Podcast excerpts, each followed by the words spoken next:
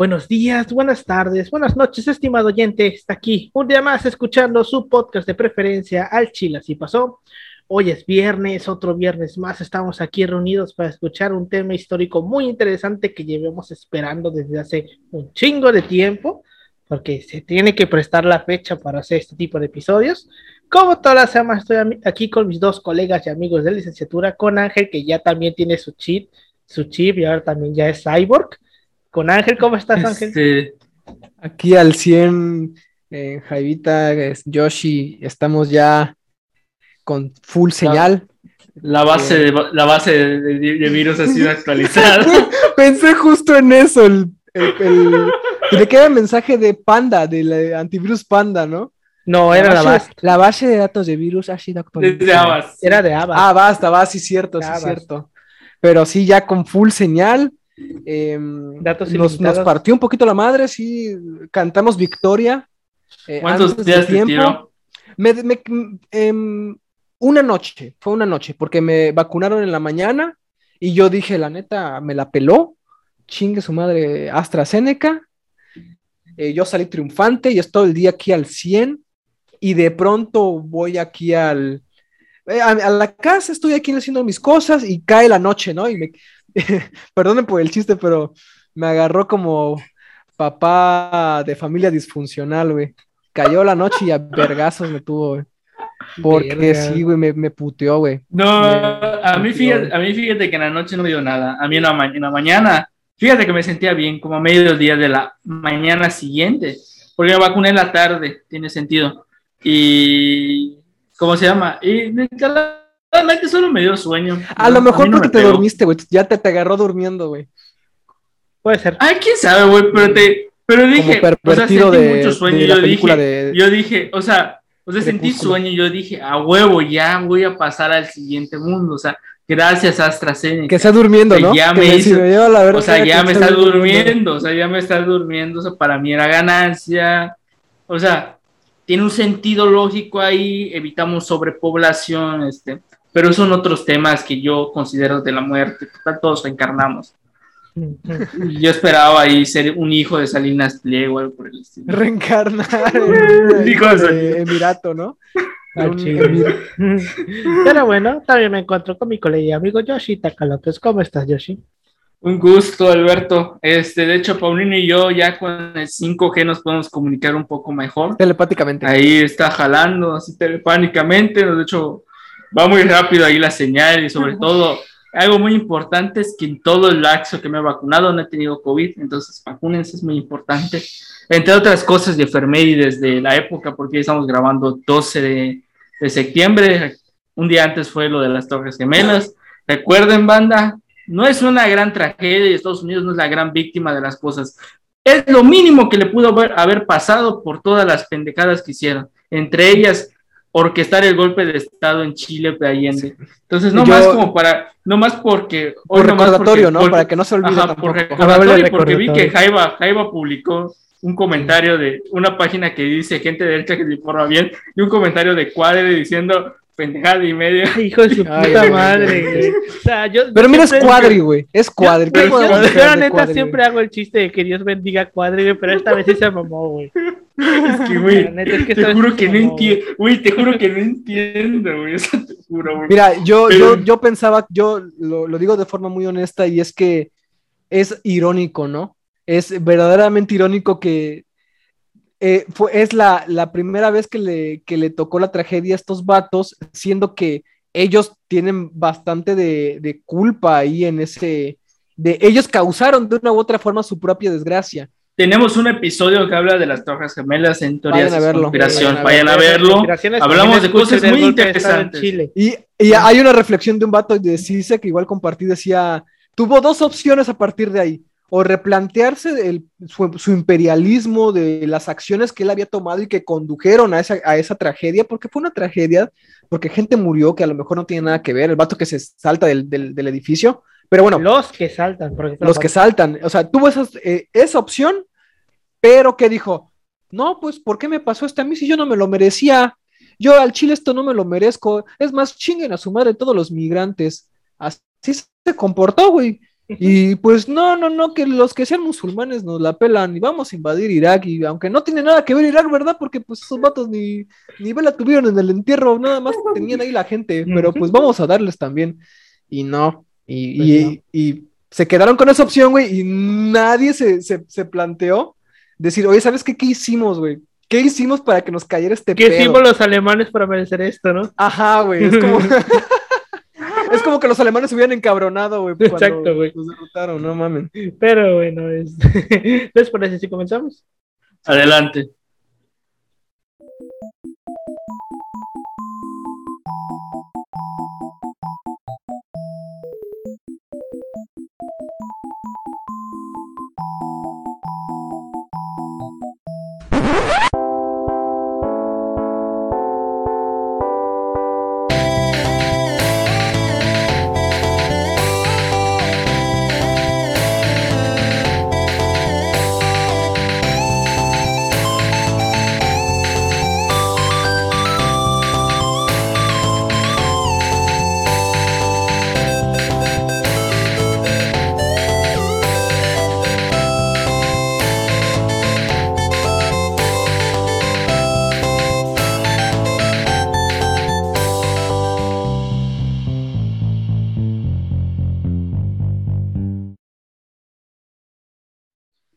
Bienvenidos a Chile Así Pasó, un podcast de historia mexicana universal, donde su servidor, Alberto González, le va a contar a Ángel Paulino Chan y a Yoshitaka López una historia chusca, bizarra, increíble o surreal acerca de algún personaje, proceso u hecho acontecido en la historia. Pues bueno, como ya les habíamos comentado en el episodio pasado, eh, ya estamos en septiembre, ya es época de temblores y época de, de recordar que somos un país Güey. independiente. Eso Este, pasa por no sacrificar. Gente en Eso por Xochimilco, no ¿no? ofrecer un... O, o como diría un provida, eso pasa por, a- por despenalizar Sí, el aborto. güey. Ah, que de hecho fue, fue una gran noticia esa semana. Sí, güey. ¿Cuándo fue lo del vato de Xochimilco, güey? ¿2018? Solo se- fue 2019. 2019, fue 2019. Porque acuer- me acuerdo de que antes, antes estábamos hablando, ¿te acuerdas que estábamos en el pasillo hablando con Bolillo y nos dijo, güey, es que no tembló este año, este año, güey, porque, porque, del se, porque, porque es que se cayó el güey de Xochimilco. Mira, se da el sereno, Pero no tembló, güey. pero no Ese, tembló. año- ese año no tembló. Ahora Pero, dicen que sí. estaban hasta post, están, sacan post diciendo que se- septiembre no es un mes de, de temblores, Sí, o sea, porque la gente ya está muy su- es que vato, o sea, la gente Es que, o sea, es que, es que también está la muy coincidencia. güey. sugestionado, la neta. Es o sea, que la entiende. coincidencia y es muy Coinciden surreal, mucho, güey. Ya, muy ha sido mucha culerada, güey.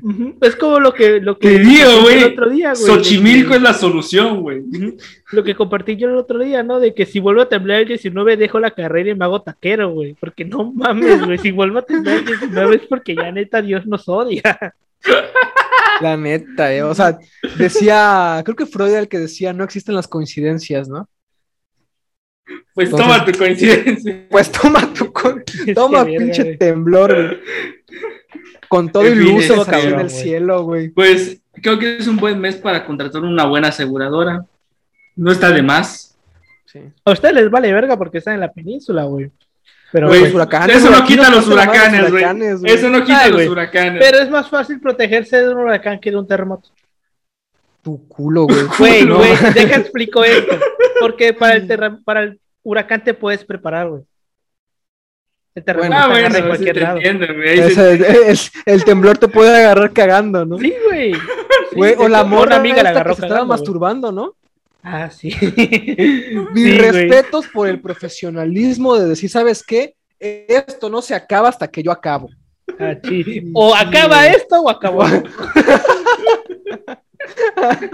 Pero bueno, este, vayamos empezando con esta madre, güey. Porque va a estar largo este pedo. Recuerden, dos partes. Porque es la independencia. No podemos abarcar toda la independencia en una hora, no mames. Y de nuevo, eh, como en el episodio de la conquista, se tuvo que omitir algunas partes porque si no nos podíamos quedar aquí tres días. Porque pues, Este, antes de iniciar, este, pido una disculpa por los comentarios que tengo contra Iturbide porque es un personaje que es un personaje que es como ¿cómo lo Desde el fondo de mi alma y de mis Vísceras. vísceras. O sea, no lo odio, güey. No lo odio, pero pudo haber hecho cosas mejores. Sí, güey. Sí, no, y ahorita vamos a ver desde cuándo ya estamos hablando de Iturbide, güey. ¿Desde cuándo este Iturbide ya metiendo su cuchara? Pero bueno, empecemos. La sociedad novohispana estaba dividida en varios estratos, los cuales hasta hoy sí- seguimos teniendo como una herencia de la colonia, cuya posición estaba condicionada por cuestiones de orden económico, cultural y político. Una de ellas era su papel respecto a la posesión de los bienes económicos. Había un grupo muy pequeño de personas que controlaban la mayor parte de la riqueza, mientras que la gran parte de la población era pobre. Cosa creo que no ha cambiado nada en 200 pendejos años. Bueno, no es que sí, básicamente no ha cambiado mucho, No ha cambiado mucho. Este, los pueblos indígenas debían pagar un tributo al gobierno y estaban sujetos a un régimen de autoridad que, por ambiguo, provocaba numerosas confrontaciones entre españoles, criollos y mestizos. Recordando que españoles son la gente que nació en España y vino para acá, criollos son la gente, hijos de españoles, pero que nacieron en América, y mestizos, pues la combinación entre muchas mierdas, ¿no? Porque hay un montón de, de castas entre mestizos. Hay mu- muchos tipos de mestizos. Muchos de Ajá, sí. Básicamente es un chingo de es todo. que hay un chingo, güey. Este, muchos de esos enfrentamientos tenían, la rela- tenían relación con cuestiones agrarias, como por ejemplo la tenencia de la tierra y el control del agua. No cambiaron nada en 200 años. El pilar de la economía del virreinato de Nueva España era la minería, particularmente la explotación de oro y plata. Durante el siglo XVIII, la producción minera se vio, eh, vivió una de sus mejores épicas- épocas. Como resultado, la producción de oro y plata se triplicó en el periodo de 1740 a 1803.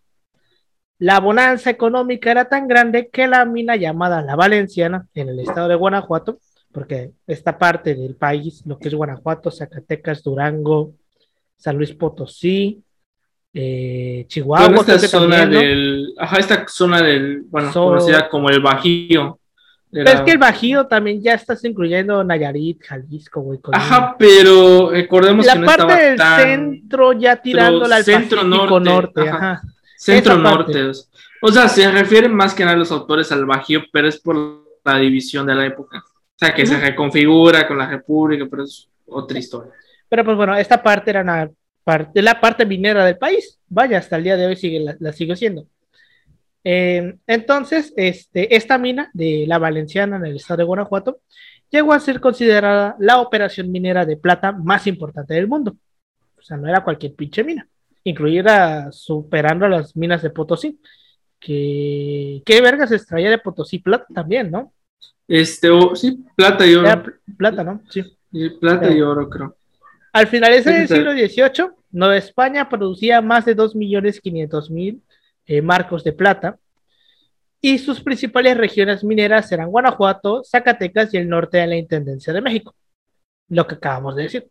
La importancia de la minería para la economía novohispana era tal que Carlos III reconoció al Cuerpo de Minería de Nueva España en 1776. Un poco más tarde, permitió el establecimiento del Real Tribunal de Minería, así como el Colegio de Minería. Que me parece que el Real Tribunal de Minería eran la- los que hacían monedas, ¿no? ¿O era- Eh, ¿Quiénes no, eran los que hacían eh, monedas? Es la casa de la moneda. Ajá, la Casa de la Casa Moneda. Ah, este pendejo. Ahorita se me vino a la mente eso. Creo que era la Casa de la Moneda. Pero bueno, sí, pero de alguna otra forma tiene, ajá, pero de alguna otra forma tiene Tiene influencia relación. con la casa de la moneda. Sí, porque llegamos a un punto en el que nosotros mismos producíamos nuestras propias mone- monedas, güey, con los mismos materiales que sacábamos aquí. O sea, cosa que no hacían en algunos otros lugares, como España.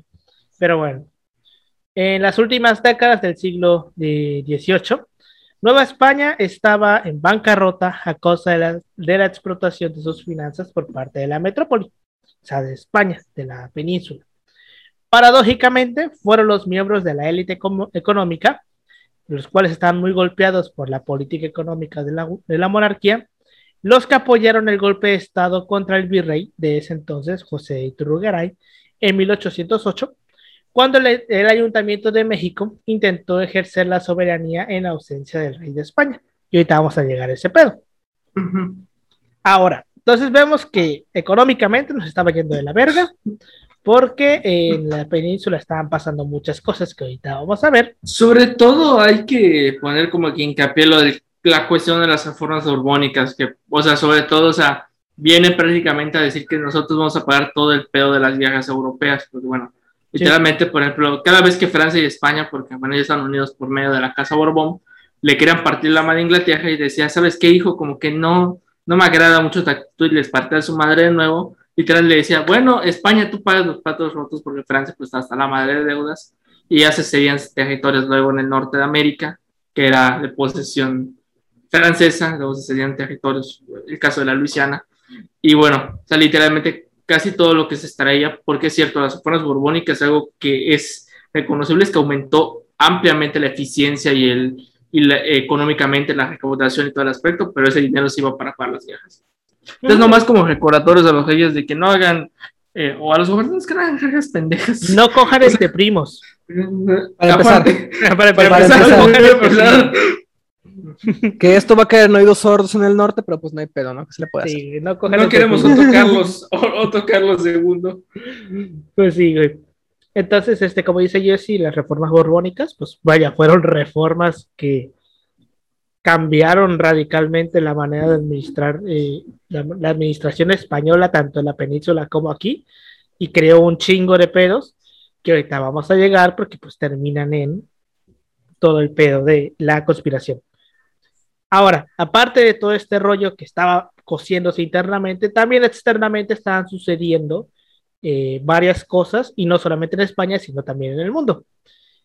Sin duda, dos movimientos que marcaron la historia final del siglo XVIII fue la Revolución Francesa y el otro, la independencia de Estados Unidos. Tanto una como la otra tenían su sustento en las ideas de la Ilustración, que las ilu- los ilustradores quienes eran Rousseau, eh, Voltaire, Montesquieu, Sobre todo Este- viene mucha de Rousseau, Rousseau, Rousseau y. Voltaire, ¿no?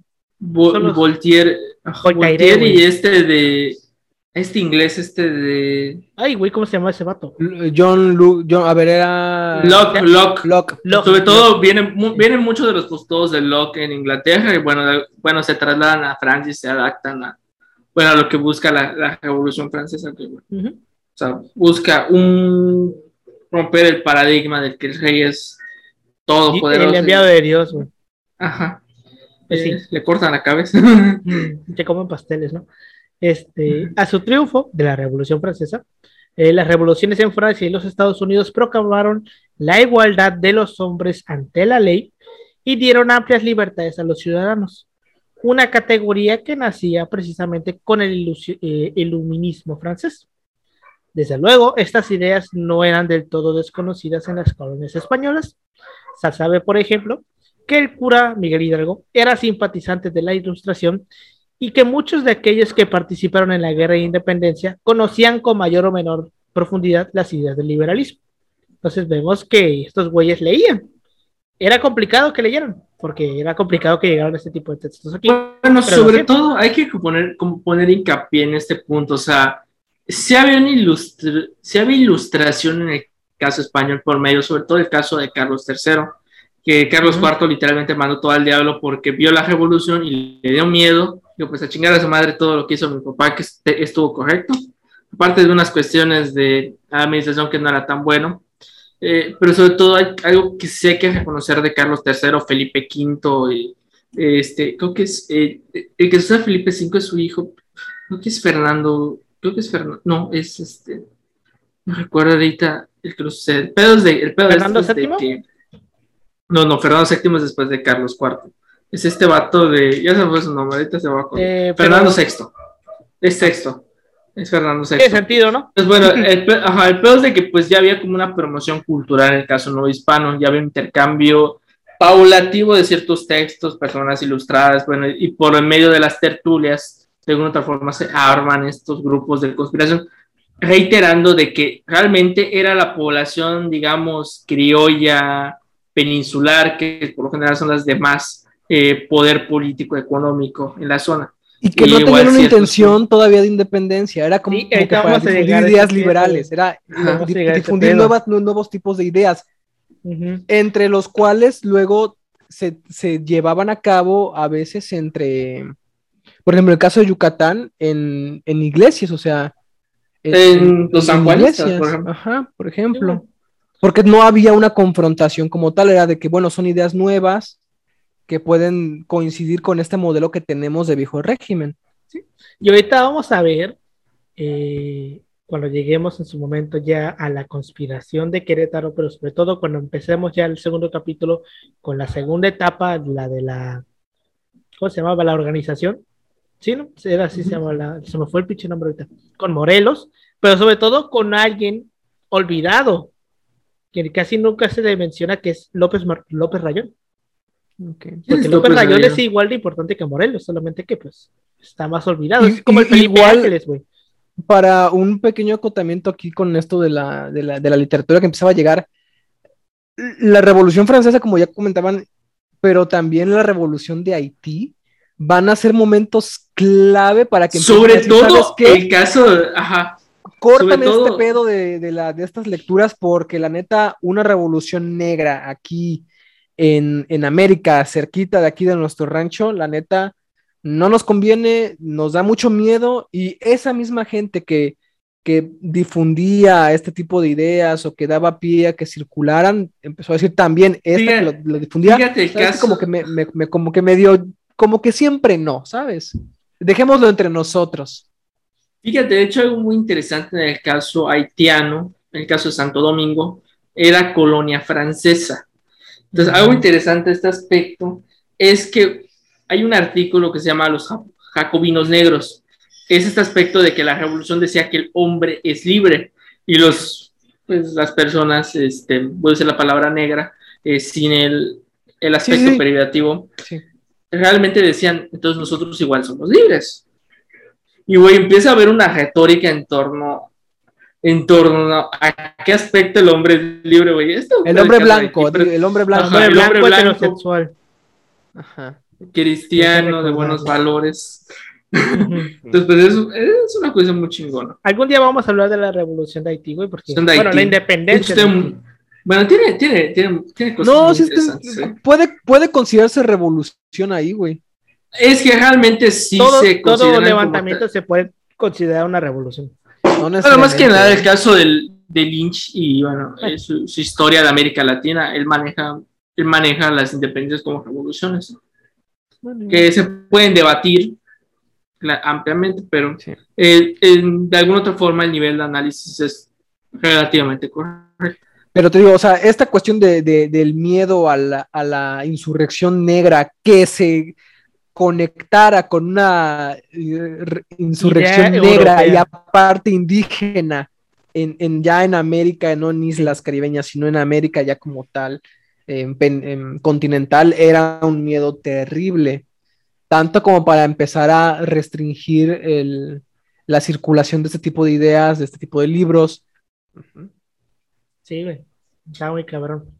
Y pues entonces ya vemos que hay influencia de otros tipos de, de ideas, recordando que pues nuestra principal fuente de ideas era Estados Unidos, que estaba cerquita, y pues que todas las ideas que le dan forma a la independencia de Estados Unidos, güey, que porque Estados Unidos tenía que unos 40 años de independiente cuando empieza la guerra de independencia, más o menos. 1783. ¿No era realmente 73? se- 17 1783, que yo recuerdo. Bueno, el 73 declaran la acta y según Ah. yo en el 83 eh, ya Inglaterra lo reconoce Bueno. formalmente con los tratados de París. Bueno, sí, pero ¿qué? ¿40 años? ¿30? Más o menos. ¿No? Ah, 37. relativamente. Ya, ya Sí. tenía bastante tiempo ahí. Relativamente ya tenía una experiencia como... Bueno, de por sí, hasta en su época colonial tenía más autonomía que el caso de, las- de los virreinatos. Por el, Sí. bueno, que los virreinatos en un momento igual tuvieron es que el, imper- el imperialismo inglés era muy diferente al español. Eh, Y también, pues vaya, el- la influencia de Estados Unidos no era solamente de que, ah, se independizaron, sino lo que hacen después de independizarse, porque Estados Unidos es la primera república del mundo. De hecho, por eso me mama cuando dicen, ah, ¿cómo no nos conquistó mejor eh, Inglaterra, Inglaterra. vato? a ver, a ver, a Si ver, no a ver. eres de- espérate, A le- ver. yo así de, vato, si no naciste en Ciudad de México, probablemente ni siquiera estarías aquí, güey. Sí. Porque el, el- el fenómeno del mestizaje no se hubiera dado. No. Entonces, gran parte de la población de México, si de por sí era una población exigua, o sea, sería mucho menor todavía, porque Hubiera, eliminas el factor hubiera habido a lo mucho un proceso de blanqueamiento. Y Ajá, si hubiéramos tenido un genocidio, ahí sí. Ahí sí hubiéramos tenido sí, un genocidio. genocidio. Y aparte, pero no mames, güey, imagínate, seríamos antivacunas. Pero pues sí. Pensaríamos que la Tierra es plana, güey, cosas así. Sí, güey. mamás así. Y pensaríamos que somos el centro del universo en las películas, güey. Que siempre los aliens van a venir aquí. Pero este, pues bueno, aparte en, este, en Europa estaban sucediendo también muchas cosas y muy culeras. La invasión de Portugal por parte de las tropas de Napoleón en 1807 obligó la huida de la casa de Braganza a Brasil.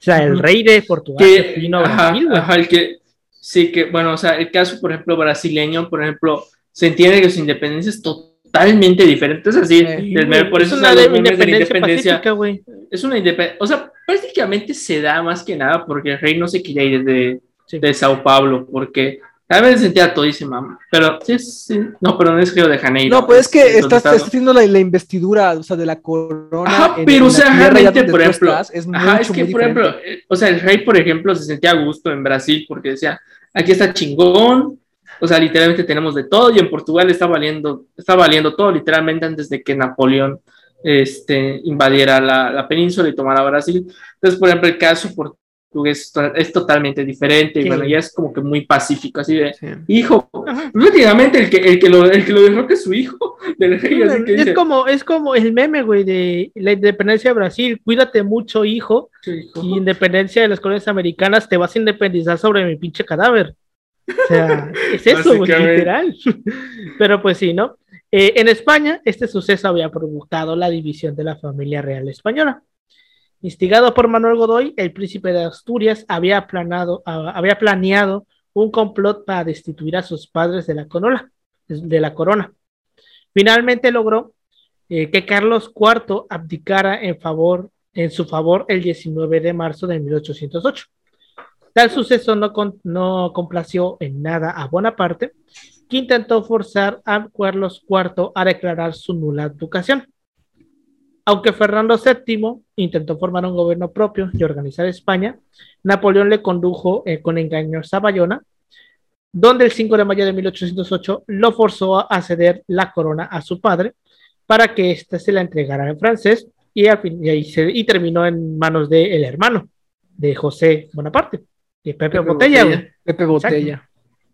Entonces, este, con todo este pedo que ya tenemos en España de que los franceses están invadiendo España, aparentemente no hubo ningún cambio en la organización y los vínculos entre España y sus dominios ultramarinos en América. Eh, en realidad, en cada una de las colonias había una discusión muy pinche seria sobre quién era el verdadero soberano de las tierras americanas. Si seguía siendo Fernando VII o si seguía, o si era, eran los franceses, güey.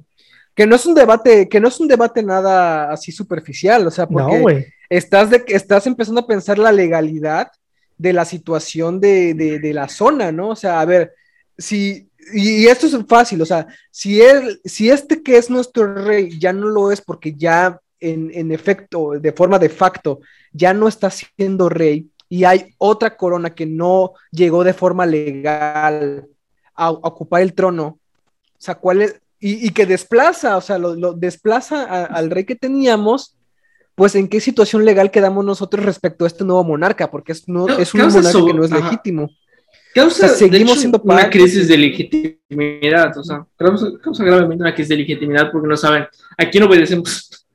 Y, llegan, y cuando llegan los diputados de Cádiz, güey, dices, Peor tantito, güey, cuando empieza, cuando empieza Cádiz, güey. cuando empieza el desmadre de Cádiz, empieza a decir, bueno, ¿qué pedo que hacemos? Pe- ajá, peor ahí, o sea, imagínate el rollo en el que se meten allá.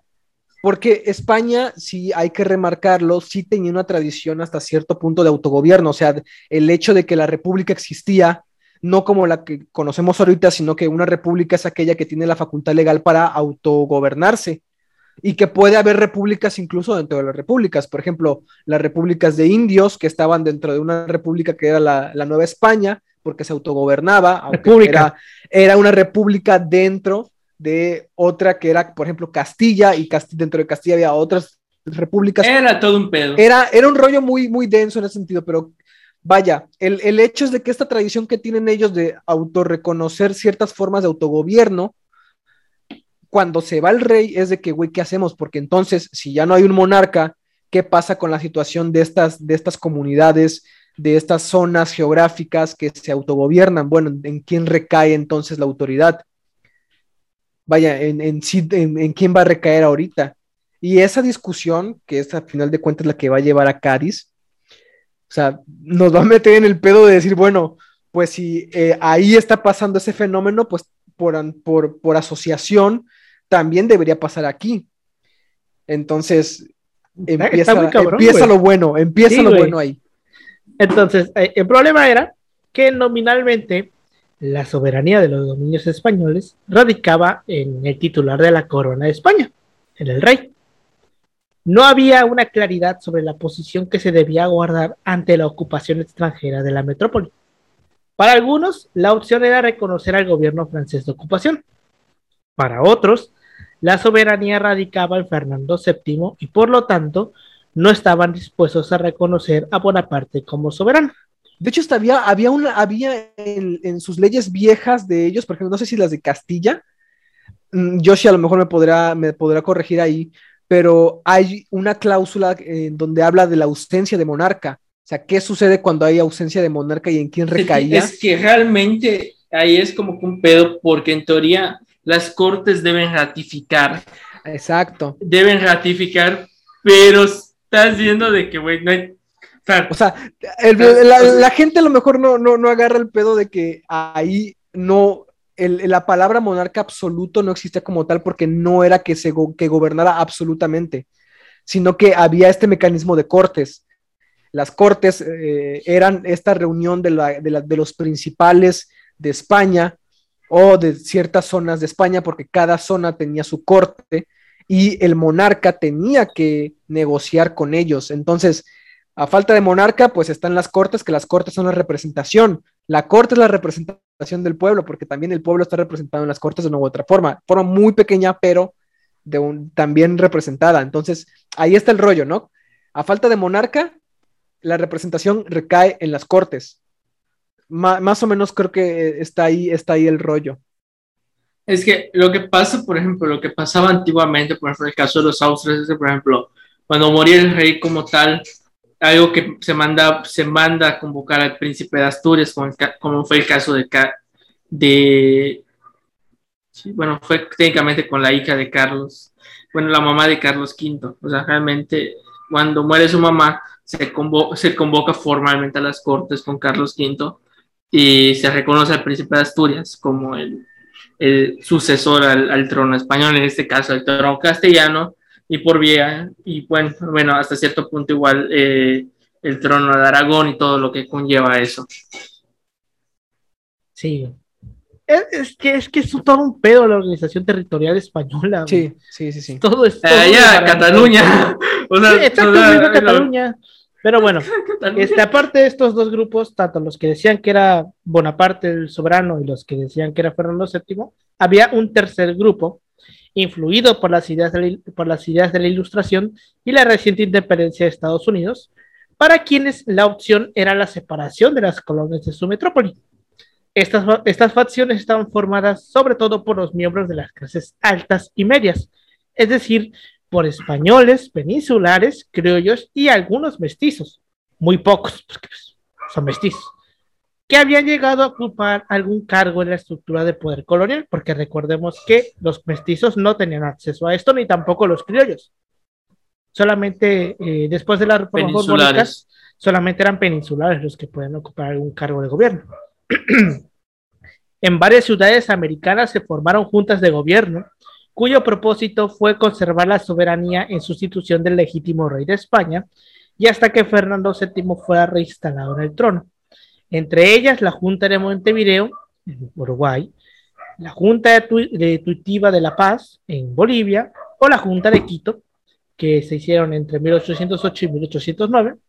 Casi todas ellas tenían su origen en la estructura municipal, una de las instituciones de gobierno más arraigadas en el mundo hispánico, y casi todas fueron dominadas por criollos ilustrados, ilustrados pues en su mayoría los españoles peninsulares se oponían a la, oponían a la formación de gobiernos soberanos. José Bonaparte fue designado por eh, monarca de España por su hermano y en julio de 1808 llamó a los virreinatos de América y a las capitanías generales de Cuba y Guatemala a enviar seis eh, representantes para trabajar en el Estatuto de Bayona. Los americanos dijeron que en él, tomando la chingada. Aquí están tus representantes. Sí, güey. Exacto. Luego de ser derrotados en Bailén, los franceses se retiraron temporalmente de Madrid. Su ausencia permitió que las múltiples juntas soberanas en la península acordaran la Junta Suprema Central el 25 de septiembre en Aranjuez. Por cuestiones de seguridad, se trasladó a Sevilla, Cádiz y a la isla de León. Un apoyo económico brindado por Nueva España fue empleado para reorganizar el ejército español en su lucha contra el imperio napoleónico, porque básicamente ese era el pinche papel de, Nueva España, darles dinero No, para... pero, pero sí, o sea, hubo gente que de forma, la neta, Sí, güey, contribuyó. contribuyó con Varo, eh, 1808 me parece, o sea, Sí. imagínense, o sea, Sí, es que, no, es que no también, pintaba la independencia para nada. No, o sea, para los peninsulares. Y para americanos, pues no creo que, pues mucho, o sea, Es que la práctica, o sea, o sea, o sea, no, había un panorama- sentimiento, o sea, O sea, esto lo vamos a ver más adelante, pero es como que realmente, ¿por qué al final se permite la independencia como tal? Es por, sencillamente por Cádiz. Cádiz, de alguna otra forma, la constitución recelaba ciertos privilegios de ciertas clases, grupos sociales eh, dentro de, la, de los virreinatos. Y pues vieron en Iturbide como que vamos a independizarnos y vamos a mantener el viejo régimen a diferencia de algo lo que pasa constantemente. Que de hecho de España no lo logra porque luego Fernando VII mueve sus influencias para mandar un ejército francés que termina dándole en la madre al liberalismo. Pero o sea, es como que, bueno, es una cuestión ahí, de la- de cuestión eh, más que nada, aparte de que hablamos de un desgaste de una guerra de 10 años que Pero te digo, en, madre en este momento todavía no hay un sentimiento de como todavía no hay un sentimiento pa- independizarnos. Esto, esto ya nace a partir de la, pues de la conspiración de Querétaro. Bueno, ni es que ni de la conspiración de Querétaro, porque estábamos hablando que la conspiración no. de Querétaro tenía otro objetivo totalmente diferente. Nace a partir de López Rayón, de cuando matan a Hidalgo, pero ya lo veremos más adelante, tiempo al tiempo. Este, la Junta Suprema Central eh, emitió un decreto el 22 de enero de 1809 por el que reconoció a los dominios americanos como parte integrante de la monarquía con derecho a representación en el órgano. Para ello se pidió elegir un representante de cada virreinato y capitanía general. La elección se realizó por sorteo e involucraba a los ayuntamientos y al rey del acuerdo. En, en contraste, cada provincia de la península tenía eh, derecho a un diputado, de modo que hubo 36 o más vocales por España y solamente 9 por toda América, porque pues, no mames, güey, era más importante para los peninsulares la península que América. Los americanos evidentemente se pusieron al pedo por esto, por la representación Ajá. desproporcionada. So- porque, pues, no mames, parecemos el ajá. PRI. O sea, no mames. O sea, sobre todo esto pasa igual, muchas de las iniciativas americanas por el miedo de que tienen, bueno, había cierto miedo, recelo de por sí, cosas que no, o sea, en la práctica realmente al final lo terminaron provocando ellos, de que había un miedo de que América se independizara, por eso había ciertas, ciertos aspectos que no se permitían o no se implementaban a tiempo por el miedo de que diga un día se levante el virreinato y diga, "Pues me voy a independizar. Así por mis Y- huevos, y ¿no? fíjate, ahí están estos estudios que se hicieron sobre parte de las reformas borbónicas, que era la formación de las regiones, en, en, por ejemplo, en, en Nueva España, y cómo esto terminó generando regionalismos, regionalismos que cuando llegaron el momento de Cádiz dijeron, oye, ¿sabes qué? Pues legalmente yo te debería tener derecho a, pues, enviar representantes y pues no me estás dando este derecho y ahí conflicto. No, todavía no, si, si todavía no había sentimientos de independencia, este tipo de regionalismos que demandaban un poquito de representación va a generar conflictos con los que no estaban a favor quizás de la independencia. En efecto, y, y y reiterando, vamos a llegar a ello en un rato. Este, bueno, los americanos, como comentaba, se pusieron al pedo por esto. Los criollos novohispanos con ideas autonomistas perdieron la esperanza de obtener resultados favorables para su causa en la metrópoli. La Junta Suprema Central decidió disol- disolverse el 29 de enero de 1810 para formar el Consejo, el Consejo de Regencia de España e Indias con cinco de sus miembros. El propósito de este nuevo órgano era convocar a las Cortes de Cádiz. Eh, solamente un americano formó parte de la regencia, el tlaxcalteca Miguel de Lardizábal y Uribe. El resto de los eh, integrantes de la Junta fue, revelado, fue relevado de sus obligaciones, incluyendo los representantes americanos que ni siquiera habían llegado de ultramar. O sea, no habían ni llegado a España, güey. Cuando les dijeron, no, ya no te necesitamos, güey, regrésate. Al conocer esta noticia en la Ciudad de México, se juró obediencia y fidelidad al órgano que se, recon- que se reconoció la misma autoridad que a Fernando VII. El 14 de febrero de El caso de la 1810 regencia, sí. Sí, güey. El 14 de febrero de 1810, los repre- representantes americanos fueron invitados a participar en la redacción de una nueva constitución, en que prometía cambios para criollos y mestizos. Mientras todo esto pasaba en España, en América y sus pedos eh, administrativos, en Querétaro se gestaba una conspiración organizada por el corregidor Miguel Domínguez y su esposa Josefa Ortiz de Domínguez, y también participaban los militares Ignacio Allende, porque recordamos que Allende sí era militar de carrera, Aldama y Mariana Basolo. Se discute si la figura central de la conspiración fue Miguel Hidalgo, eh, que era el cura de un pequeño pueblo de Dolores, Hidalgo, o bien si el liderazgo era ejercido por el Ignacio Allende, que pues era el pinche militar de formación y el que le sabía el pelo de la guerra, güey. Y, vamos a ver qué pasa con estos dos güeyes al final, con, con Allende y con Hidalgo. Este, las reuniones de los conjurados de la conspiración se llevaban a cabo en la casa de José Miguel Domínguez, corregidor de Santiago de Querétaro. El grupo conspirador tenía pretendido alzarse en armas en el mes de octubre de 1810 en San Juan de los Lagos, Jalisco, pero fueron descubiertos en septiembre. En la zona, en la zona del Bajío se comenzó a organizar una conjura en San Miguel el Grande, ahora San Miguel de Allende, los capitanes Ignacio Allende y Mariana Basolo, quienes habían tenido eh, contacto con eh, los conspiradores de Valladolid, que hoy es Morelia, José Mariano Michelena y José María García Obeso. Después, como comentábamos, las reuniones se trasladaron todas a la ciudad de Querétaro, en donde se juntaron, eh, se sumaron este, un grupo de letrados, pequeños comerciantes y más militares del ejército colonial. Y este grupo celebraba eh, juntas disfrazadas de academia literaria. O sea, se juntaban a leer según. Porque, pues, evidentemente no podían decir, ah, nos estamos juntando para conspirar, porque se los iban a cargar. O sea, ¿quién hace eso? Uh -huh, exacto. Eh, es, bueno, hay un de hecho sacaron de Hidalgo de la, la primera regla de las de las juntas eh, de conspiración de Querétaro es no hablar de las juntas de conspiración de Querétaro. Ni con tu vato, ¿no? Exacto. En la primera semana de septiembre arribó a Veracruz el virrey Francisco Javier Venegas, quien de inmediato recibió información acerca de una conspiración contra el gobierno real español en México. El intendente de Guanajuato, Juan Antonio Riaño, ordenó al comandante de la plaza investigar sobre aquellos rumores.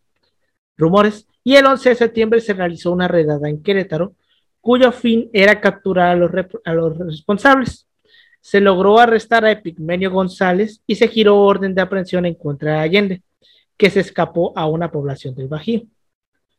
Por medio del alcalde de Querétaro, eh, que era Valleza, doña Josefa Ortiz de Domínguez fue informada de la captura de los Ibarra y se dispuso a prevenir a Hidalgo sobre el peligro que corrían. Pero antes de salir a Dolores, fue encerrada en una habitación por su marido para que no avisara a los conspiradores. Aquí, pues, vaya, hay dos maneras de interpretar este pedo. Una era de que, pues, el corregidor iba a traicionar a estos vatos, eh, a Hidalgo, Allende, a Aldama y todo, Aldama y todo esto pedo. Y otra es de que pues estaba encerrándola para no exponerla, güey. Porque si José Ortiz Domínguez se iba y le avisaba a estos güeyes y lo agarraban, se la llevaban con ellos. Entonces ahí interprétala como quieran. Ahí está más se las dejamos. Este, sin embargo, la corregidora pudo contactar a Allende a través de Valleza para informar oportunamente a Hidalgo. En las primeras horas del 16 de septiembre, Allende llegó como pedo a la casa cural de Dolores, donde Hidalgo hallaba, se estaba pues durmiendo, güey. Aquí está ahí en el texto, lo ponen mamador, le ponen pernoctando. Estaba durmiendo el güey. Este, tras como cualquier persona normal. ajá, exacto, como cualquier puta persona normal en la madrugada, güey. Entonces, este, tras despertarlo y charlar, además de tomar chocolate caliente por el clima frío de ese tiempo, ambos decidieron lanzarse a la lucha armada, a la lucha armada antes de que los españoles destruyeran sus planes. Y es ahí cuando eh, Hidalgo le, dice a Allende, sí, lo he pensado bien y veo que estamos perdidos y que no queda más recurso que ir a coger gachupines. Que aquí lo dice en el sentido coger de tomar, de agarrar gachupines, no en el sentido que hoy conocemos aquí en México. Exacto, no en el sentido Gachupines español para la audiencia. Y gachupines, ah, exacto, gachupines español es una manera despectiva de eh, decirlo. Español peninsular. Exacto. Este, es una manera despectiva de decirlo a los españoles.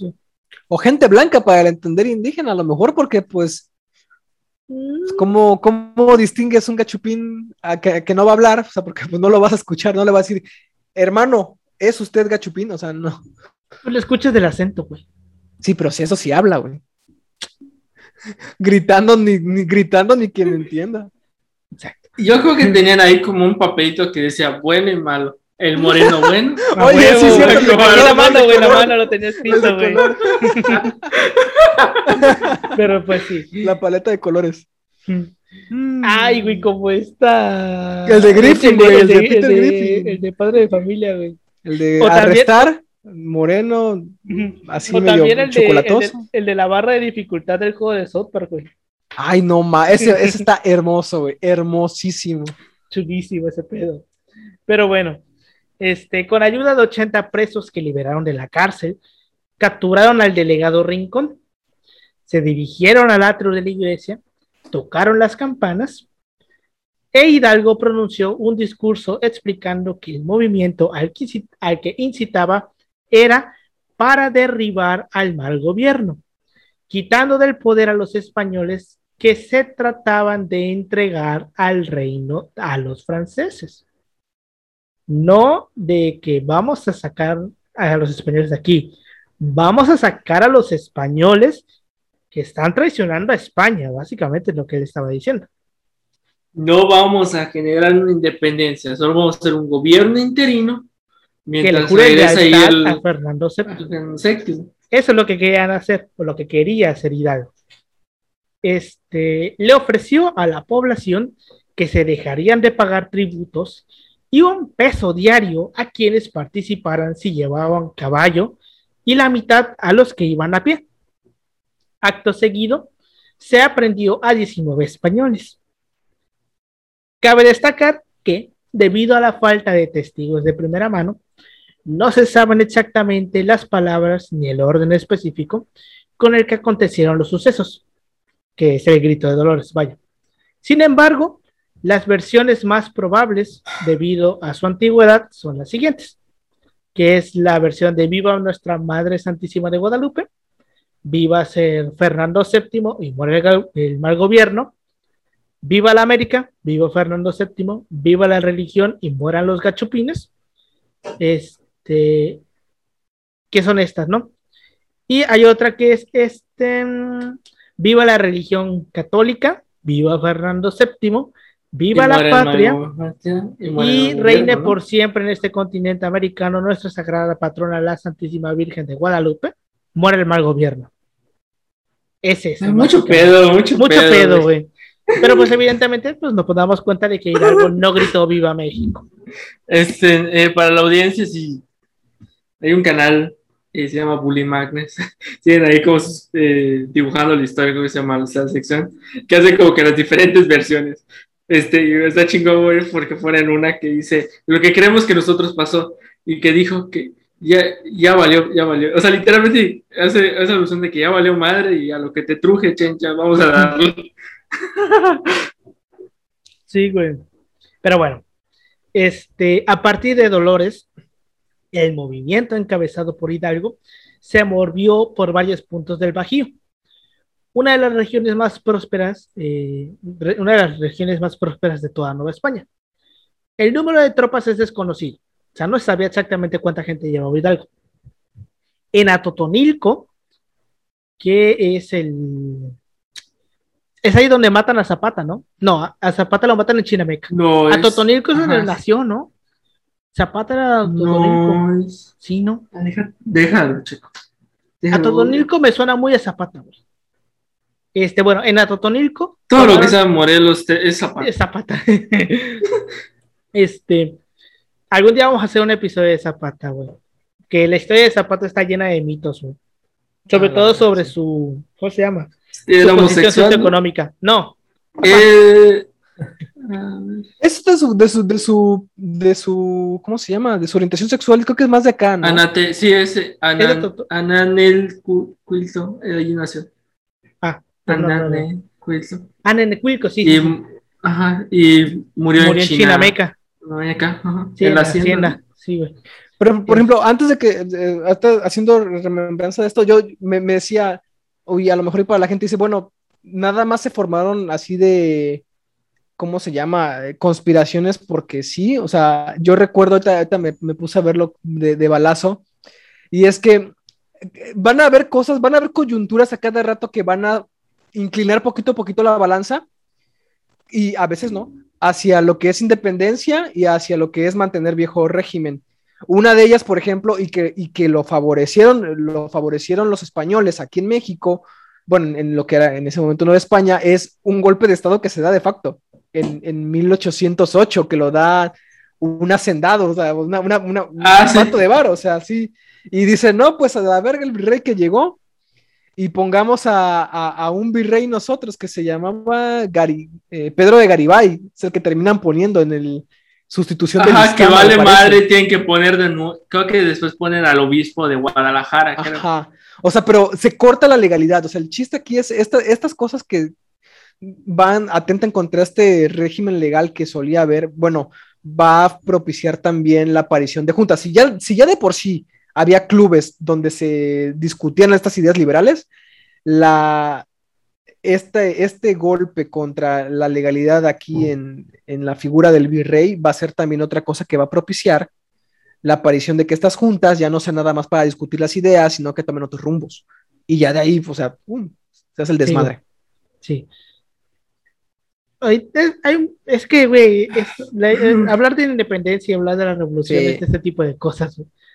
Este, pero bueno, continuando, ¿no? Este, en Totonilco tomaron el estandarte de la Virgen de Guadalupe, que es considerado el emblema del movimiento, que aquí cabe mencionar que esa madre no era cualquier cosita, no era una pinche pinturita de este tamaño, era una pendejadota que pesaba como 40 kilos y que se tenía que ir cargando entre varias personas. O sea, no es ese palito con la banderita que muestran en las pinturas. Esta madre era una pendejadota enorme, güey, que una persona no podía cargar. Este, en las poblaciones del oriente de Guanajuato se unieron al contingente de mineros y peones de haciendas aledañas, mal armados y entrenados. Cuando llegaron a Celaya el 21 de septiembre de 1810, los insurgentes podrían haber sumado 20.000 hombres. Celaya fue saqueada por los insurgentes, aunque Aldama y otros soldados de carrera intentaron inútilmente contener a la masa. Tras este episodio, Hidalgo fue proclamado capitán general de América por encima de Allende, que tuvo el rango de teniente general. Pues es que imagínate, o sea, toda la vida giraba en torno a la religión, o sea, buena parte de la vida giraba en torno a la religión y los curas, los sacerdotes tenían un papel muy importante. De hecho, por eso es muy curioso por qué no se lanzan también contra los curas, siendo que gran parte de lo que pagaban los indígenas, que era buena parte del contingente, lo pagaban a obvenciones y a impuestos que mantenían a la iglesia, las fiestas, pero era hacia la iglesia como tal. Y no se lanzan contra ellos, o sea, se lanzan contra, contra el español como tal, que ven como que ese tipo de impuestos no son los chidos, ¿no? O sea, también es bastante sugerente.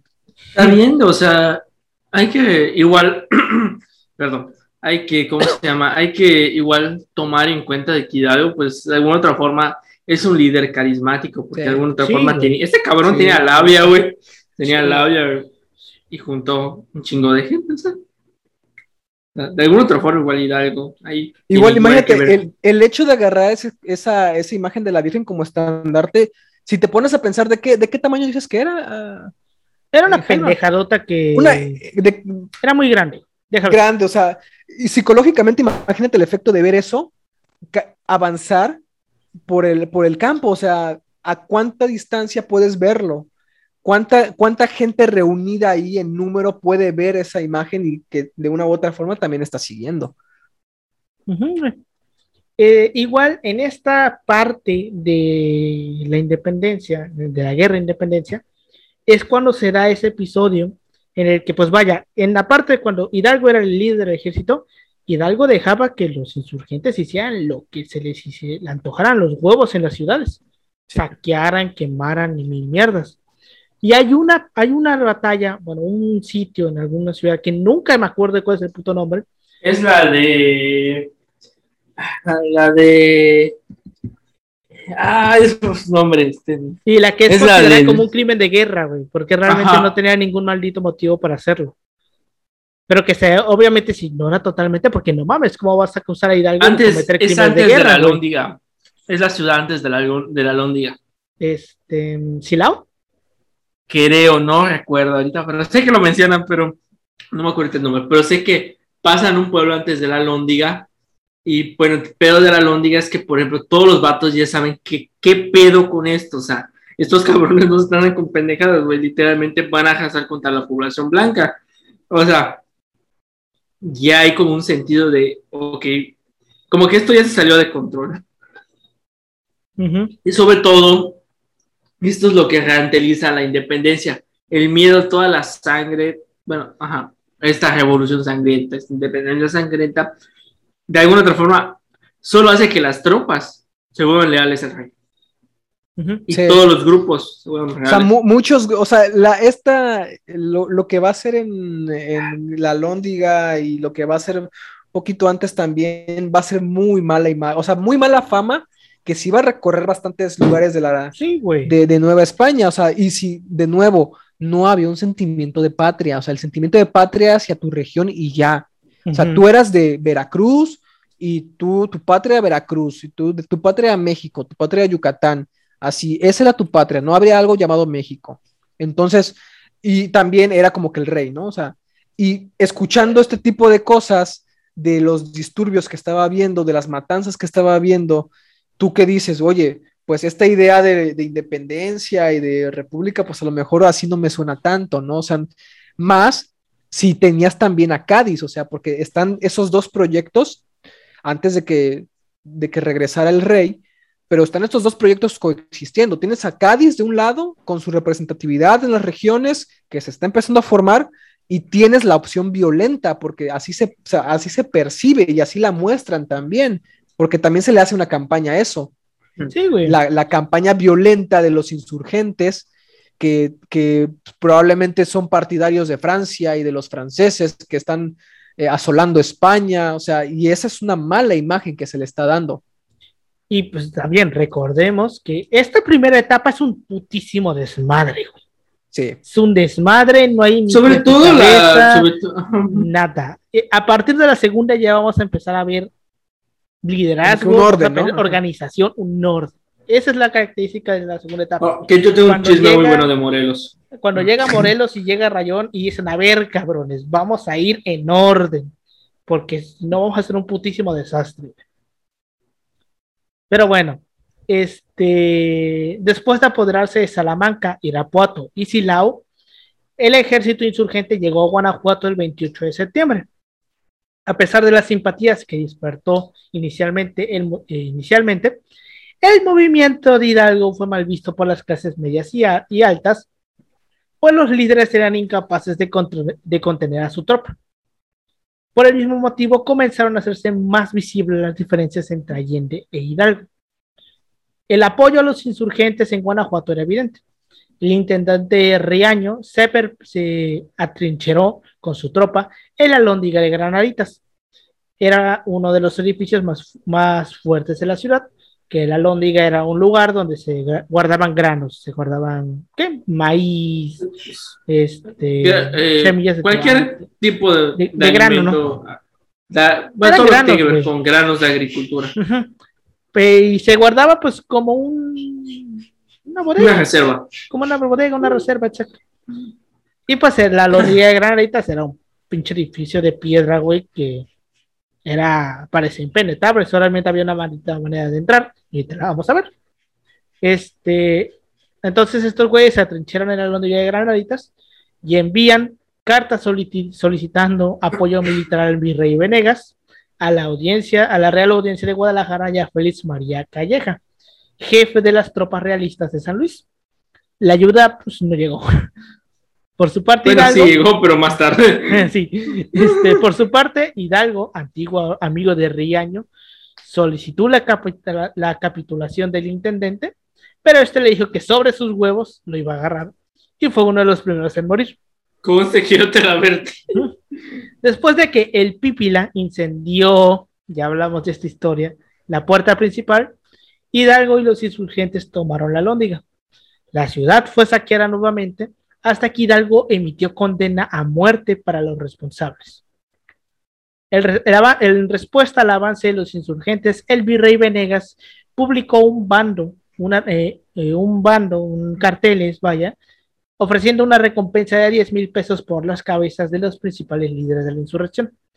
Por su parte, el obispo de Michoacán, Manuel Abate Queipo, eh, publicó un edicto de excomunión contra Hidalgo y sus seguidores, porque pues eso era lo peor que te podían hacer en esa época. güey. Si te Sí. excomulgaban era porque eras lo, la, el pinche, ¿cómo se llama? La escoria de la sociedad. güey. Y así lo entendía la gente también. Sí, así lo entendía la gente, güey. Hidalgo, y por eso no solamente era Hidalgo, era Hidalgo y sus seguidores, para que te lo pienses y lo vas a apoyar. Este, Hidalgo inició su avance por otras ciudades del Bajío el 8 de octubre de 1810. A su paso se sumaron más personas y llegó a tener reclutados hasta 70 mil hombres, que no son pocos, ¿eh? Los insurgentes se dirigieron a Valladolid, a Morelia, y en Acámbaro apresaron a Diego García Conde, enviado a defender la capital, la capital michoacana. Y aquí es donde nos encontramos a nuestro amigo Agustín de Iturbide, que contaba con sete- 60 hombres para defender Valladolid. Pero pues teniendo eh, noticias del número de insurgentes, rechazó el ofrecimiento de Hidalgo para unirse a la tropa y pues básicamente dijo, mejor decir aquí corrió que quedó. Y se fue. Se Sí, fue de la bueno, ciudad, pues, oye, no se quedó. Hay, hay que ser medianamente inteligente, Sí, mano. No mames. Este, y con él se fue el obispo Abadi Queipo. Eh, Valladolid fue tomada pacíficamente el 17 de octubre. que te habla también un poquito de, de- de la, bueno, mediana inteligencia de, de- de una persona para decir, ¿sabes qué? A la madre del honor, a la madre del honor de morir aquí, yo me voy porque cuál es el chiste. Bueno, ¿no? ¿A qué- eso me recuerda una frase. Eso me recuerda una frase icónica de Transformers, de cuando le dicen a Cybertron, le dicen, le dice su, su compa, le dice, más va, este, recuerda, o sea, puede ser cobarde huir, pero los cobardes viven otro día y se pueden Sí. vengar. Sí. Y mira que, que Iturbide vivió otro día y otros más. Y así le fue, güey. ya llegaremos a esa parte. Este, los insurgentes avanzaron hacia el Valle de México. Para hacer frente a la rebelión, el destacamento de Torcuato Trujillo realizó reconocimientos en el área de Tlacuaca. Pero ante el avance del numeroso ejército de Hidalgo, decidió reforzar a, Men- a Mendíbil en Lerma y el puente de Atengo. Los rebeldes avanzaron por Santiago Tianguistenco, El 30 de octubre de 1810, los insurgentes derrotaron a los españoles en el Monte de las Cruces. Gracias a la, a la estrategia de Mariano Basolo, que aquí hay un comentario que yo tengo que hacer sobre Mariano Basolo, güey, que está circulando estos últimos días. Una nota, güey, no sé si ya la vieron. No, que es creo una que no. nota, güey, que en la que están teorizando que Mariano Basolo era transexual. Ah, sí, vi la nota. No, que no, no, se supone, güey, que el Transgénero, creo, algo así, No, no transexual, transexual. No, Que, este, transgénero, aguanta. porque todavía no estaba la. Ajá. Se supone que la idea que tienen estos güeyes es que en la tumba de Abasolo encontraron huesos de mujer. Entonces lo que ellos dicen es que a lo mejor era una mujer que se vestía de hombre. ¿O fue una cripta familiar? Ajá, De hecho, eso dicen- se hizo, ¿no? O sea, en las tumbas de normalmente los héroes de la independencia y de la revolución están mezclados ahí. Eso es lo que voy a llegar. El punto es que básicamente ellos dicen que a lo mejor y era una mujer que tuvo síndrome de Tourette. Que sí se llamaba síndrome de Tourette, que es básicamente que no se, no se desarrolla adecuadamente sus No, creo que características Tourette es el del habla, ¿eh? No el sé, no sé, es estoy hablando de habla. lo pendejo. Leí el artículo, no me acuerdo exactamente qué síndrome, pero es un síndrome que evita que eh, las mujeres se desarrollen con características femeninas y terminen como en una especie de limbo, güey. Entonces, mucha gente, eh, bueno, estos güeyes están diciendo que Abasolo era transexual porque eh, era un hombre bajito, de 1,50 según las crónicas, eh, y que según que cuando se cambiaba no le gustaba hacerlo en presencia de otros hombres. Y por eso están diciendo que es transexual, güey. Ah, cabrón. Creo. O sea, o sea, puede ser perfectamente. Oye, no, puede ser, es- pero pueden ser muchas cosas también. Exacto, ¿no? está. O sea, Puede ser, sí, güey, puede ser. Pero, a ver, cabrón, está, ah, es como cuando te dicen, "Pu- ¿cómo sabes que no? Exacto, pero, güey, es que, es que mi ¿Cómo, idea es. cómo- cómo- cómo sabemos que, que, que otro personaje no era también a lo mejor así? ¿Cómo, co- a ver, prueba que no. Ese es el problema, pero es que, güey, yo lo que pienso es, a ver, cabrones, vivimos en un país, güey, donde probablemente los huesos de unos perros fueron hechos pasar por los niños Por los héroes, niños héroes. construyó un pinche monumento y vivimos en un país donde contratamos a una vidente para resolver el caso de un asesinato. Neta, ¿no conciben la idea de que alguien en algún momento de la historia in- haya ido a la tumba de Abasolo y haya cambiado los huesos? O que los hayan puesto mal, o sea, que no sean ¿O que los hayan puesto mal? ¿O que Porque pues después sea- de cuánto tiempo buscaste los, los restos, o sea, también eso cuenta bastante. O sea, de Otra verdad. cosa, ¿es la tumba verdad. original? Ajá. Se supone que sí. Se supone que sí, güey. Vamos a, a la propuesta, güey. Es un chingo, güey, porque aparte, o sea, dices, o sea, son de mujer, pero me pregunta, ¿hay que hacer una prueba de ADN con algún familiar, algún descendiente de la persona para saber a ciencia cierta Sí. si es él? Y todavía está el debate de que a lo mejor, digamos, su esposa, su o, algún, o alguna familiar cercana de él se le depositaran sus restos en la, en la misma tumba, que puede, podría ser otra teoría posible, pero igual, o sea, es como que está muy al aire, o sea, no hay como que un Exacto. Es, es- es- es- creo que es muy, O sea- muy, no quiero decirlo, pero es muy improbable poder lanzar esa afirmación así nada más por tus huevos, güey. Es, No, es o sea, muy pero va- difícil. Es o que sea, es pero muy cuando difícil sostenerlo. Porque, Sí. o sea, no dudo, porque la neta no dudo que la, el, la, el, esto del el ser transgénero haya existido antes, o sea, gente que decía, sabes que yo me, me, me identifico más en esta, en, en una mujer, o sea, no dudo que haya pasado en la historia, porque la neta no, tampoco lo sabemos, ¿no? O sea, ese tipo de historias casi no se ha hablado porque hay muy pocas pruebas, porque normalmente la gente no lo, no lo exteriorizaba por, por el ambiente de la época. Entonces, ya sostener de todas formas que puede ser un caso es muy difícil de probar. O sea, puede que sí, pero vaya, ¿con, con qué sustento, no? O sea, no, no es porque nos pongamos de mal pedo, porque hay, gente que en redes sí se pone así mal pedo, pero digo, desde un punto de vista objetivo, o sea, probarlo es muy difícil.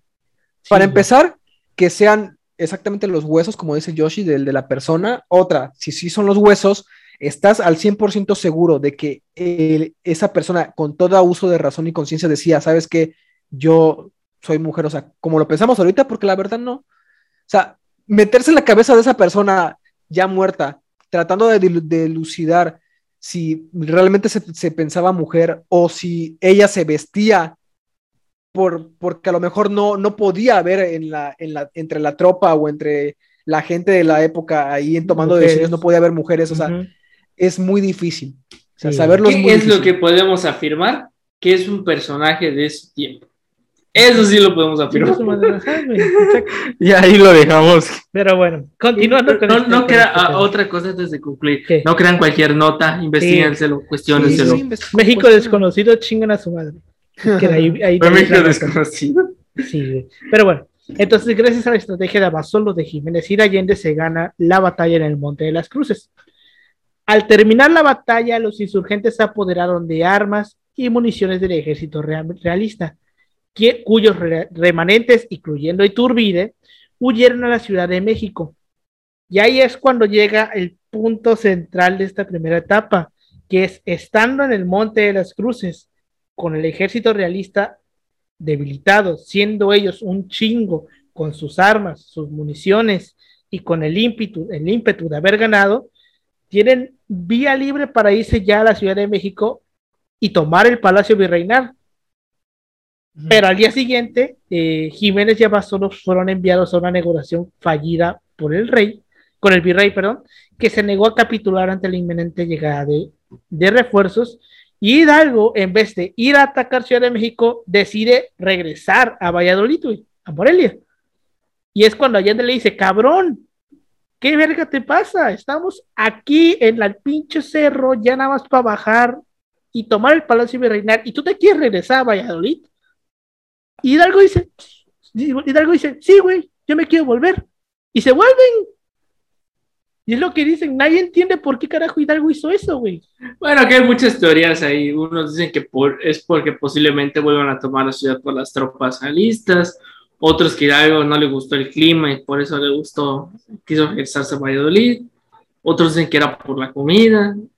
Otros dicen que era por el miedo de, otro era por el miedo de que las tropas se descontrolaran y hubiera una masacre como en, como en, el, en la Lóndiga. O sea, pongo muchas teorías ahí. Que bueno, igual está el hecho de que Allende es el que lo le dice, ¿no? O sea, vamos. Es que Allende era el militar, güey. Es que, es que, es que aquí estamos teniendo. O sea, yo, yo podría decir, a lo mejor dijo, ¿sabes qué?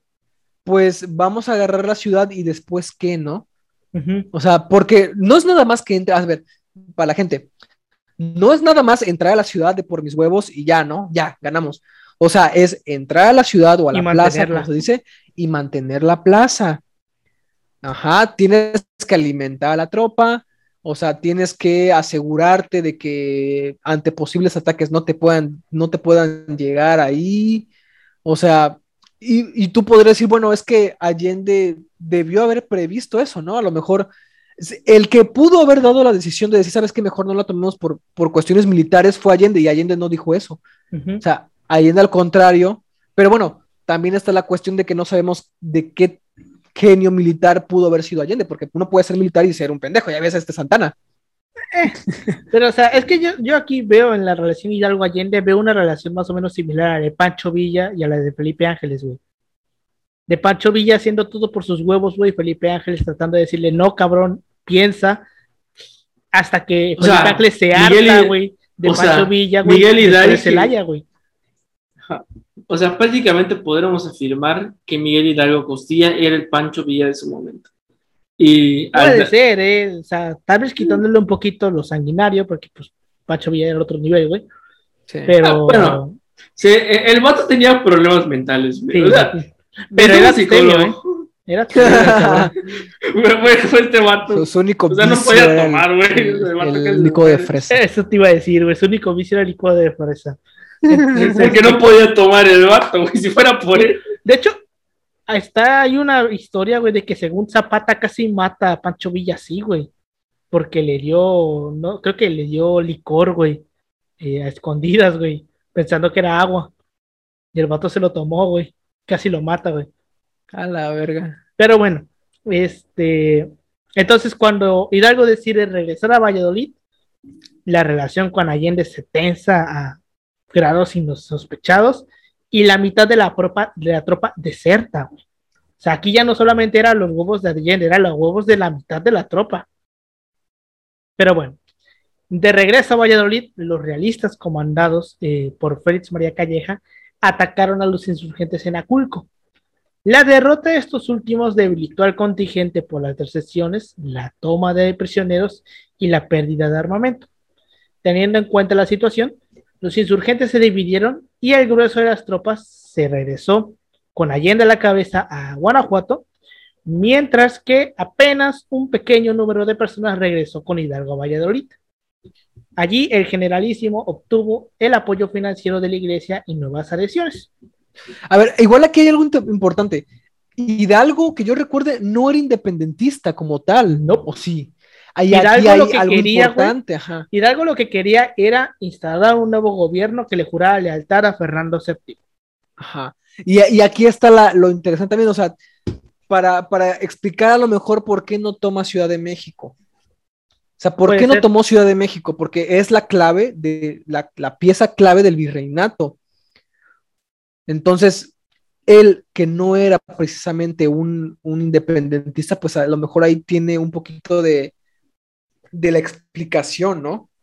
Porque esto de... no estaba contra el sistema, o sea, estaba contra algunas injusticias, porque de hecho, algo que hace y que también le van a dar crán en, publicidad es que era, era anti-esclavitud y eh. estaba a favor de la de que las tierras fueran de los indígenas, o sea, pertenecían a los pueblos indígenas. Y, lo legisló, o sea.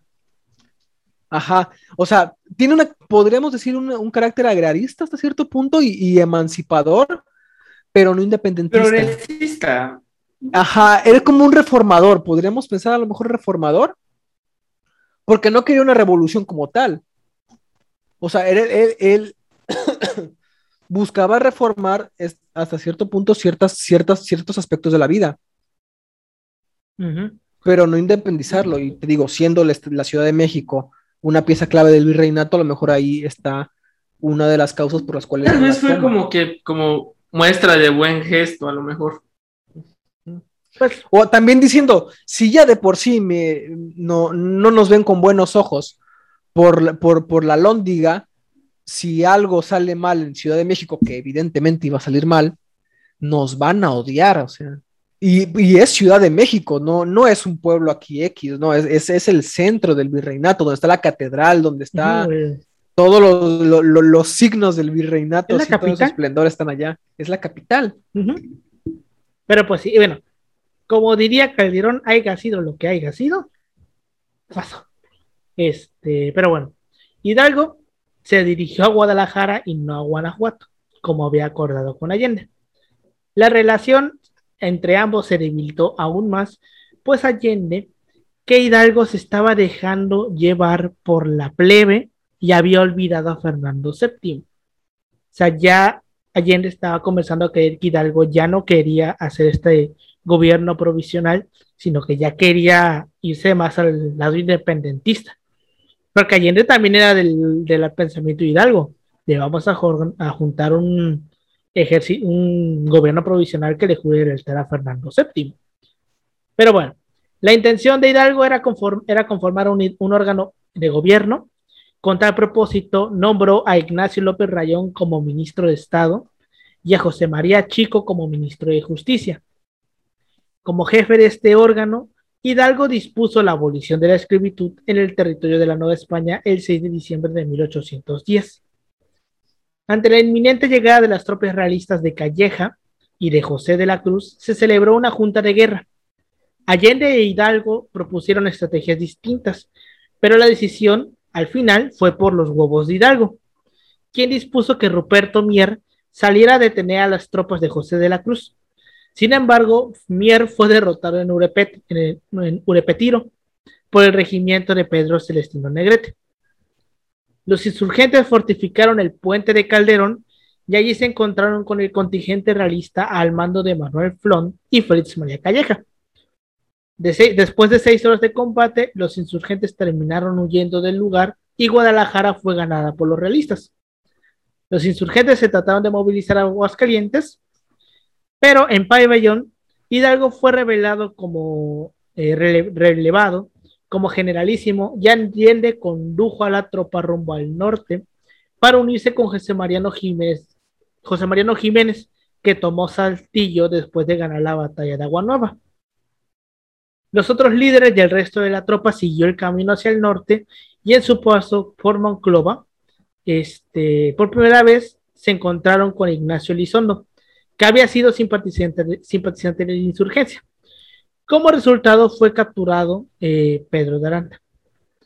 El 21 de marzo de 1808 fueron presos en Acatica de Baján, Coahuila, Hidalgo, Allende, y Aldama y Jiménez, junto con los otros miembros de la insurgencia, básicamente las cabecillas.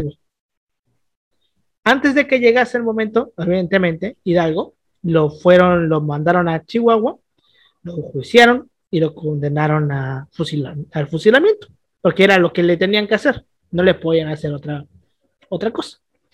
Antes de que llegara el momento de ser ejecutado, Hidalgo se confesó con el cura José Juan Vaca y comulgó, por lo que quedó libre de toda excomunión. Al amanecer del 30 de julio de 1808, de 1811, perdón, cuando llegó la hora del fusilamiento, que, habrí, que tendría lugar en el patio eh, del antiguo colegio de los jesuitas en Chihuahua, que, no, que en ese entonces estaba habilitado como cuartel y cárcel, y que en la actualidad es el Palacio de Gobierno de Chihuahua, pidió que no le vendaran los ojos ni que le dispararan por la espalda, como era la, lo normal al momento de fusilar a los traidores. Pidió que le dispararan a su mano derecha, que puso sobre el corazón del lado izquierdo. Hubo necesidad de descargar dos, dos descargas de fusilería y dos tiros de gracia disparados a quemarropa contra su corazón para acabar con su vida. Tras lo cual, un, cama, un comandante tarahumara de apellido Salcedo le cortó la cabeza de un solo tajo con un machete para recibir una premiación de 20 reales. Porque recordemos que una vez fusilados Allende, Adalma, Hidalgo y este Jiménez, las cabezas las cuelgan en, una, en cada esquina de la Leonía de Granaditas. Y esto pasa en 1811. Ni un año, seis meses, güey. Seis meses dura la primera etapa, básicamente. ¿Sabes? Septiembre, eh, octubre, noviembre, diciembre, enero, marzo, febrero. Sí, seis meses, güey. Lo que dura. Y pues mm. con la muerte de Hidalgo, se llega al final de la primera etapa, que es la etapa del inicio de la, ¿cómo se llama? Sí, del inicio. De la lucha armada. De la lucha armada, exacto.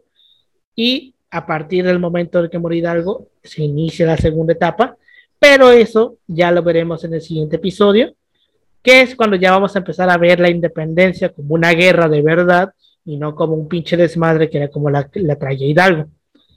Entonces, con eso llegamos al final de esta primera parte. Eh, opiniones que tengas sobre el tema, Pau.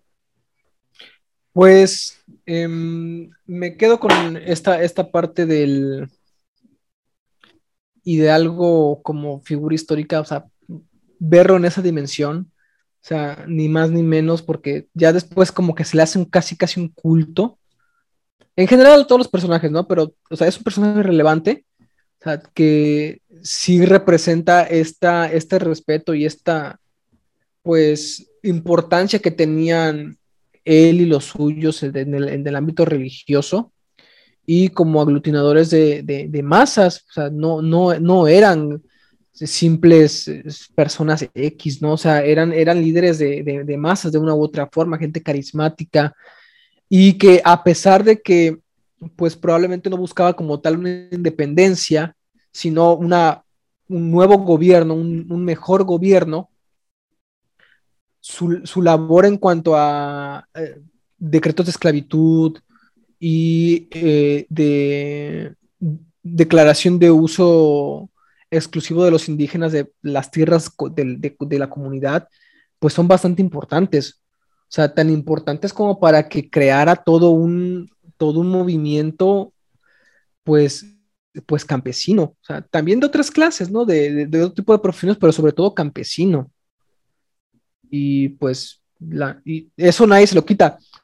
Eso ya después lo, lo, voy a comentar cuando terminemos con esta parte de la independencia, pero mucho del por qué se le rinde tanto respeto, culto a lo que es los primeros independentistas, o sea, este, bueno, independentistas, ¿no? O sea, Hidalgo, Morelos, es, por esta parte, o sea, que se, entienden ellos mismos y, su lucha como una lucha desde abajo.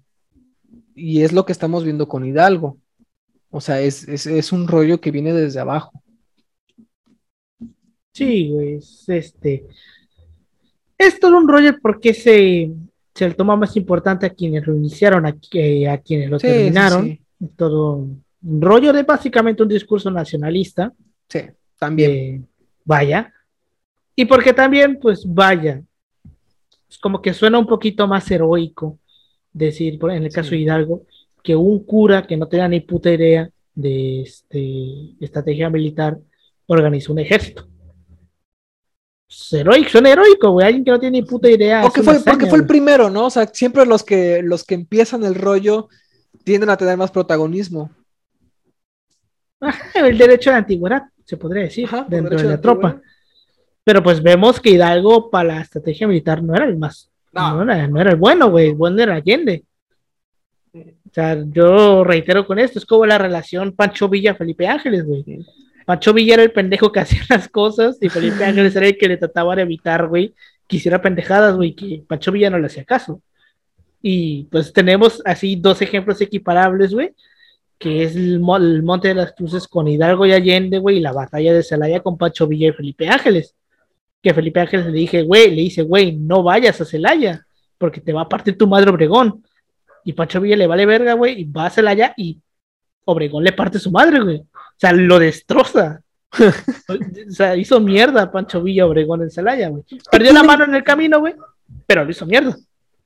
Tienen cierto aspecto hasta dramático, ¿no? A lo mejor y eso igual mueve bastante el, drama, el drama de, la derrota, el drama de que son, son como que más em, impulsivos, o que no piensan tanto las cosas, cosas que a lo mejor uno puede relacionar consigo mismo también, ¿no? O sea, no, no es el gran personaje, o sea, o el que estaba en, el, ámbito militar desde siempre, sino que se fue formando poco a poco y eh, eso creo que también a la, gente le gusta, o sea, en general, ¿no? O sea, y, está bien también. Sí. Desprende heroísmo, vaya, de, tiene ese ámbito de héroe. Este, pues bueno, tú, Yoshi, algo que nos quieras comentar sobre este pedo. Decir que esta primera parte, el caso de Hidalgo, bueno, en el discurso como tal se suele dar como el padre de la patria, cuando, bueno, en la práctica vemos que realmente no es como tal un padre de la patria. Yo como reitero, pues es un personaje de su tiempo. Él de alguna otra forma tiene una intención de formar un proyecto, bueno, no un proyecto de nación, sino crear un gobierno para legitimar eh, en este caso el monarca, bueno, al bueno, legitimar en este caso, curarle alta a Fernando VII, que bueno, eh, por sucesión es el siguiente en el, trono y todo el aspecto, legitimar como tal. Hay que ver Hidalgo con muchos matices, igual Allende, todos hay que verlos con matices, son personas de su época al final. De alguna otra forma, Hidalgo mueve masas, es algo que es importante de ver de alguna otra forma entendemos el proceso viéndolo desde una óptica de esta abajo. O sea, entendemos por qué una revolución, una revolución que busca una independencia como tal no se dio en este periodo, ver cómo de alguna otra forma las masas populares o ver una revolución de esta abajo no era tan probable, era mal visto, a diferencia como pasó con, con que es una revolución de esta arriba. Una, hasta una contrarrevolución, ¿no? Que se llega a plantear. Una contrarrevolución, como lo plantea Jaime. Es su apellido. Eh, bueno, el aspecto es de que, bueno, nos deja ver un poco del pensamiento de, esta época, o sea, y sobre todo una desorganización de Hidalgo que al final fue lo que le costó eh, todo el movimiento y prácticamente, o sea, fue como de la derrota de los insurgentes, de no tomar muchas oportunidades, de no establecer una línea de mando, o sea, bueno, sí había una línea de mando, claro, pero no había una organización en el caso de las tropas, así como, bueno, fueron un montón de malas decisiones que podríamos digamos, poner ahí en, en la mesa. Que bueno, el cagadero después con José María Morelos más o menos le da forma eh, eh, con el Congreso de Anáhuac y, y, todo el aspecto de la Constitución de Chipal 5 y todo, que ya es como cuando ya podemos hablar de un proyecto de nación un poco más claro, que de alguna otra forma, bueno, ya con Iturbide y Guerrero logran consolidar y todo este aspecto. Pero seguro que esta primera parte nos va haciendo un contexto de qué era lo que querían las personas. Bueno, o sea, nos da como una óptica acerca del, del contexto, bueno, o sea, del panorama político, social de la época, de la época, que al final nos permite comprender por qué se dieron esos acontecimientos. Igual fueron las, eh, prácticamente los efectos colaterales que sufrió la lucha, que bueno, el efecto colateral como tal fue que de alguna otra forma se generaron muchas actividades económicas, prácticamente le dio a la madre a toda la economía, sencillamente porque estar en un, en un sitio de guerra, eh, bueno, cuesta de alguna otra forma eh, toda la actividad, merma toda la actividad económica, y de alguna otra forma entendemos porque el México del siglo XIX es literalmente un desmadre, porque sí. todos están dando la madre. igual se trata, de, creo que igual de, de, un proyecto que no convenció a una, un sector que estaba en ascenso y que buscaba liderazgo, que es el de los criollos. O sea, hasta ahorita, hasta donde nos quedamos el día de hoy, ese proyecto no los convence y era clave que ellos participaran también en el proceso. Y sí. aquí no ocurre. De hecho, ahorita que lo que menciona Yoshitaka, de este, este idea de la nueva república, de por qué México fue un desmadre todo el siglo XIX, cae también un poquito en cuenta con este argumento pendejo que dan de que ojalá si nos hubiera eh, conquistado Inglaterra, este, ahorita seríamos, tendríamos una economía más fuerte. Y no es tanto el hecho de que haya sido Inglaterra, o que haya que sea culpa de España propiamente, sino que el imperialismo inglés no era un imperialismo para nada parecido al español. Y en, como tal se podría decir que las 13 colonias no eran un imperio. No eran, mientras que estamos hablando de un, por un virreinato, por sí solo podría ser un imperio, sin ningún tipo de problema, güey. Entonces, es muy, es muy diferente hablar de una economía como la de las 13 colonias, que es pues, un cachito de tierra pequeño, de comillas, que no era un imperio como tal, que era más, tenía hasta cierta más autonomía que, la, que la, los virreinatos, ¿no? Las 13 colonias hasta cierto punto eran un poquito más sí. autónomas. Sí, realmente sí, la colonización de las 13 colonias es más que nada se delega a las compañías a ciertas uh -huh. posesiones, más que nada son como que otros grupos religiosos que van viniendo, tienen otra concepción en su mentalidad, son más apegados al liberalismo, son otros puntos que como tal logra, logran asentar en su proyecto de nación, a diferencia de México que bueno, hay otros aspectos que, bueno, ¿cuál es el problema económico? hay un gran problema económico porque hay monopolios dentro del, bueno, de todas las actividades económicas, hay problemas internos, hay problemas políticos, nadie confía en los españoles, bueno, por un por intento de reconquista. Son muchos puntos que al final en, en, el contexto interno mexicano no lo permite desarrollar a la par de, del homólogo del norte, como fue Estados Unidos, que, eh, bueno, o sea, ellos tienen otras condiciones históricas a las que tiene el caso latinoamericano, que, bueno, son otro, otros puntos, son extensiones más grandes, no hay tanta capital. De hecho, los ingleses tienen que ver mucho con el aspecto económico porque ellos ponen sus reglas sobre la mesa. Entonces, igual, tienen muchas cosas que ver ahí. Sí, y pues es que también el punto viene en este comentario que yo hacía, en que es completamente diferente independizarse de un imperio, o sea, terminar de tajo un, una práctica imperialista, a una práctica colonialista. Son diferentes. Y por ende va a ser muchísimo más difícil levantar la economía de un puto, un puto cachote de tierra, güey, como era Nueva España, que pues el cachito de tierra que era Estados Unidos, o las 13 colonias, güey. Y es un poquito el por qué a México le costó tanto este pues levantarse del, del, del colapso del imperio español, güey. Y que pues también, pues también tienen que que ver pues todas las pinches mierdas que nos pasaron, ¿no? De que pues nos invadieron un chingo de veces, nos peleamos entre nosotros, no nos poníamos de acuerdo. Pero Eso es sobre todo, ¿no? O sea, Sí, es peor eso, entre güey. nosotros. Eh, exacto, güey. Era este, así como decía un meme ahorita que estaba con lo del temblor, güey. México es ese niño que se ríe, eh, no porque De sus desgracias. se ríe de sus desgracias no porque, no porque les dé risa, sino porque le da pena llorar, güey. Entonces, este, es eso.